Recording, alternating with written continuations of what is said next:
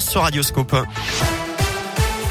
Et c'est avec vous, Philippe Lafière, bonjour. Bonjour Eric et bonjour à tous. Et ah, ça se passe comment sur les routes Ça se passe plutôt bien pour l'instant. Il y a un peu de monde au passage du tunnel sous Fourvière en direction de Paris, oui, à hauteur de, de Perrache, Lyon Centre. Partout ailleurs, pour l'instant, euh, c'est fluide avec bien sûr euh, les ralentissements habituels du côté de Tassin, l'horloge ou encore dans le 9e euh, autour de Valmy. Bonne route.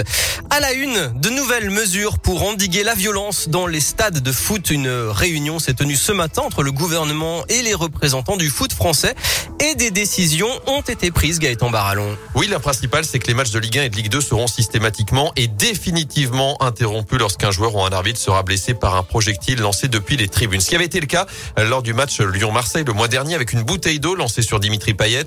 Pour tout autre incident sans blessure, une cellule de crise devra se prononcer en 30 minutes maximum sur le sort. Cellule de crise dont seront exclus les présidents des clubs. Alors que Jean-Michel Aulas a justement écopé de 5 matchs de suspension de toute fonction officielle après son comportement envers l'arbitre de l'Olympico. Autre mesure, la vente et le port de bouteilles en plastique seront interdits dans les stades de foot au plus tard au 1er juillet 2022. Les clubs peuvent donc le mettre en place au plus vite. Des clubs qui devront tous disposer de dispositifs de sécurité anti-projection, par exemple des filets de sécurité à partir de la saison prochaine, des dispositifs qui seront installés seulement pour certains matchs à la demande du préfet. Merci Gaëtan. Une réflexion va être menée aussi pour euh, créer une amende forfaitaire délictuelle. Dans l'actu à Lyon, la mère jugée pour un double infanticide à Limonest est passée aux aveux. Cette femme de 41 ans est accusée du meurtre de ses deux filles de 3 et 5 ans en 2018 à la caserne de gendarmerie. Elle comparait aux assises depuis mardi. C'est moi qui ai provoqué cet accident, a-t-elle reconnu ce matin, sans expliquer son geste, alors qu'elle avait jusque-là toujours nié les faits. Le verdict est attendu demain. Une brigade de police spécialisée pour le quartier de la Guillotière à Lyon. Elle sera composée de 31 policiers et mise en place en février. Et en attendant, des CRS seront mobilisés. C'est ce qu'a annoncé le préfet pour définitivement apporter le calme dans ce quartier de Lyon. En bref, un TGV sur deux sud-est en circulation demain seulement pour les départs en vacances, conséquence de l'échec des négociations entre syndicats et direction de la SNCF.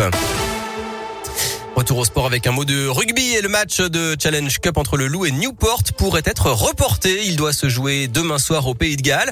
Mais deux joueurs lyonnais et deux membres du staff ont été testés positifs au Covid hier. Selon le progrès, de nouveaux tests doivent être pratiqués aujourd'hui.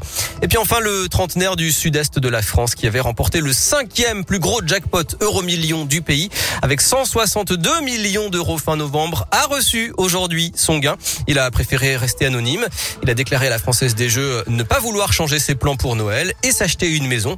Le trentenaire a aussi évoqué son désir de commercialiser sa propre bière, avec modération bien sûr, et voyager. Ça c'est sans modération. L'Irlande, la Nouvelle-Zélande ou encore la traversée des États-Unis sont sur sa liste. Très bonne journée à tous.